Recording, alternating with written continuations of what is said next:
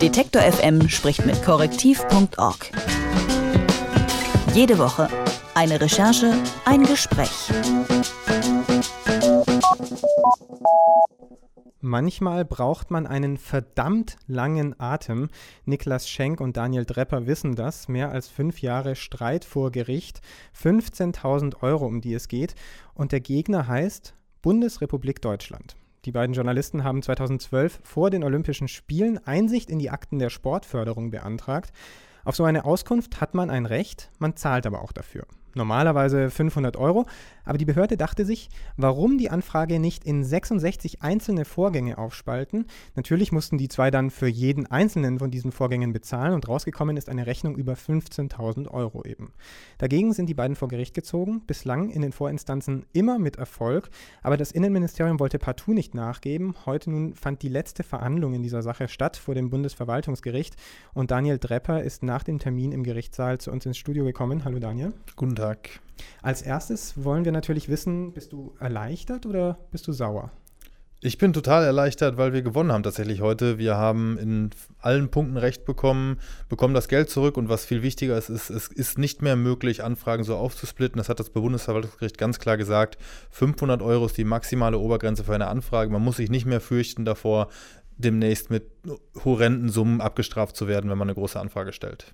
Es war ja nicht der erste Gerichtstermin in dieser Sache. Wie läuft das dann ab? Werden dann immer wieder die gleichen Argumente vorgebracht? Äh, Wird es da ähm, wirklich sehr offen überlegt, okay, wie, wie, gehen wir an diesen Fall ran von, von Seiten der, der Prozessbeteiligten? Oder kennt eigentlich jeder den Fall schon so gut, dass das heute eigentlich nur noch so ein Termin war, wo die Entscheidung verkündet wurde? Ja, also jeder kennt den Fall natürlich extrem gut. Es werden auch von den Anwälten ähm, lange Schriftsätze ausgetauscht. Das Ganze läuft jetzt schon ewig lang. Wie gesagt, die erste Anfrage haben wir 2011 gestellt, vor den Olympischen Spielen ein Jahr. Äh, den ersten ersten Erfolg vor Gericht hatten wir 2014, das ist jetzt auch schon mehr als zwei Jahre her. Und ähm, der Anwalt, den wir haben, der wurde vom Deutschen Journalistenverband zum Glück bezahlt die vergangenen Jahre, der hat sich mit den Anwälten der Gegenseite ähm, des Bundesinnenministeriums natürlich lange Schriftsätze hin und her geschickt.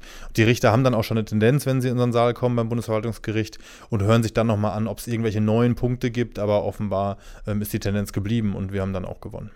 Das heißt, ihr hattet dann auch, wenn ihr beide freie Journalisten wart, zumindest zum Zeitpunkt, als ihr diese Recherchen begonnen habt, hattet ihr beide auch Unterstützung durch, durch die Branche.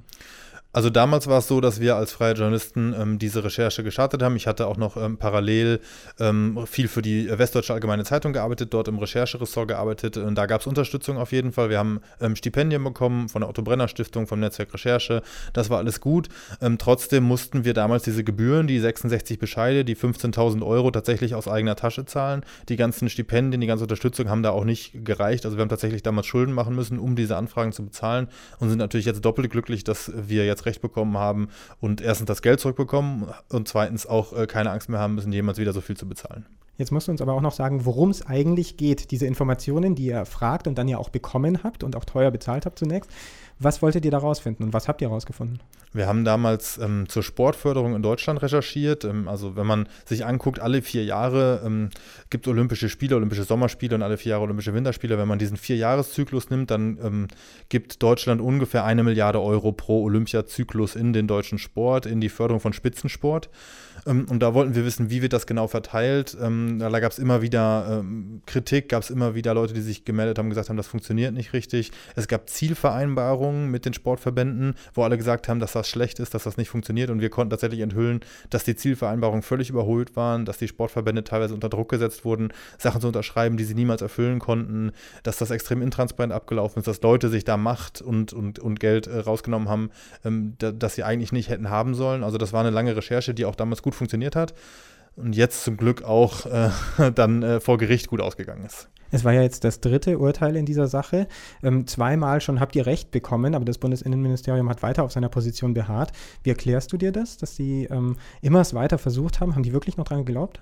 Also ich glaube, es gibt zwei Gründe. Der erste Grund ist, sie wollten tatsächlich eine Klärung haben, wie sowas in Zukunft gehandhabt wird. Sie wollten wissen, okay, wie, wie sollen wir mit weiteren um, umfangreichen Anträgen umgehen. Das war tatsächlich ein Antrag, der war jetzt nicht irgendwie drei Seiten oder 50 Seiten, sondern wir haben tatsächlich ähm, eine ganze Reihe von Akten äh, beantragt und da wollten sie wissen, wie es äh, weitergeht. Und zweitens ist es natürlich auch so, wenn ich fürs Innenministerium arbeite, dann zahle ich halt nicht aus eigener Tasche, sondern äh, zahle im Endeffekt mit Steuergeld. Also ich würde auch tatsächlich gerne wissen, und das werden wir uns auch angucken in den nächsten Wochen, wie teuer war eigentlich diese ganze ganze Aktion beim Innenministerium. Wie viel hat es gekostet, jetzt uns äh, vier Jahre da vor Gericht zu beschäftigen? Ähm, vor allem jetzt in der letzten Instanz hat das Innenministerium auch nochmal eine externe Kanzlei beantragt. Redeker Sellner Daas, eine sehr teure Kanzlei, die auch schon Christian Wulff vertreten hat in seinen Medienrechtsfragen. Also da würde ich doch nochmal gerne wissen, wie viel da eigentlich an Steuergeld nochmal ver verbraucht worden ist. Ist das also gleich, ist das also gleich das Thema für die nächste Anfrage? Ja, Oder also, wie findet man sowas raus? Ja, das kann man tatsächlich ganz offiziell als Presseanfrage stellen, das als Journalist, das, das werde ich auch tun und wenn da was rauskommt, berichte ich gerne wieder. Um, ähm, wie, wie ist es denn jetzt mit dem Geld? Du hast es aus eigener Tasche oder ihr habt es aus eigener Tasche erstmal zahlen müssen. Ihr kriegt das jetzt zurück. Wie schnell geht das? Kriegt ihr das verzinst zurück? Das wüsste ich auch gerne. Die, über diese praktischen Fragen habe ich mir noch gar keine Gedanken gemacht bisher. Ähm, ich gehe jetzt davon aus, dass das nicht mehr äh, wieder fünf Jahre dauert, sondern dass es relativ zeitnah funktioniert. Ähm, aber wie genau das abläuft, müssen wir jetzt sehen.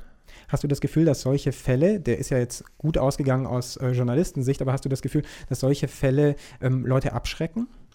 Ich habe das, äh, ich habe die Angst, dass Leute von solchen Fällen abgeschreckt werden, sicher. Deswegen ist mir auch nochmal wichtig zu betonen, dass das wirklich die Ausnahme ist. Es hat niemals vorher, soweit ich weiß, einen solchen Fall gegeben, wo so viel Geld verlangt wurde. 90 Prozent von Informationsfreiheitsanfragen sind kostenlos. Ich kann immer reinschreiben, wenn Kosten anfallen, bitte geben Sie mir Bescheid, dann kann ich noch einen Rückzug machen. Also ich empfehle allen Leuten, solche Anfragen zu stellen. Das Informationsfreiheitsgesetz ist ein ganz tolles äh, Gesetz, was Bürger wirklich gut nutzen können, um Informationen von Behörden zu bekommen. Und meistens geht es auch gut aus. Unseres war jetzt wirklich mal der Extremfall, wo man mal gucken musste, wie funktioniert das System? Äh, können wir da Regeln einschlagen für große Anfragen, äh, für Rechtssicherheit? Und das Gesetz ähm, gilt eben nicht nur für Journalisten, sondern für du und ich, naja gut, wir sind für, beide Journalisten, aber für alle. Für, für jeden, äh, er muss nicht mal in Deutschland geboren sein, es gibt keine Einschränkungen, jeder kann das nutzen. Daniel Drepper vom gemeinnützigen Recherchezentrum Korrektiv, er kommt frisch vom Bundesverwaltungsgericht und dort wurde geklärt, für eine Anfrage nach dem Informationsfreiheitsgesetz dürfen Gebühren erhoben werden, aber nicht unendlich hoch. Vielen Dank, dass du heute bei uns warst, Daniel. Sehr gerne. Detektor FM spricht mit korrektiv.org. Jede Woche eine Recherche, ein Gespräch.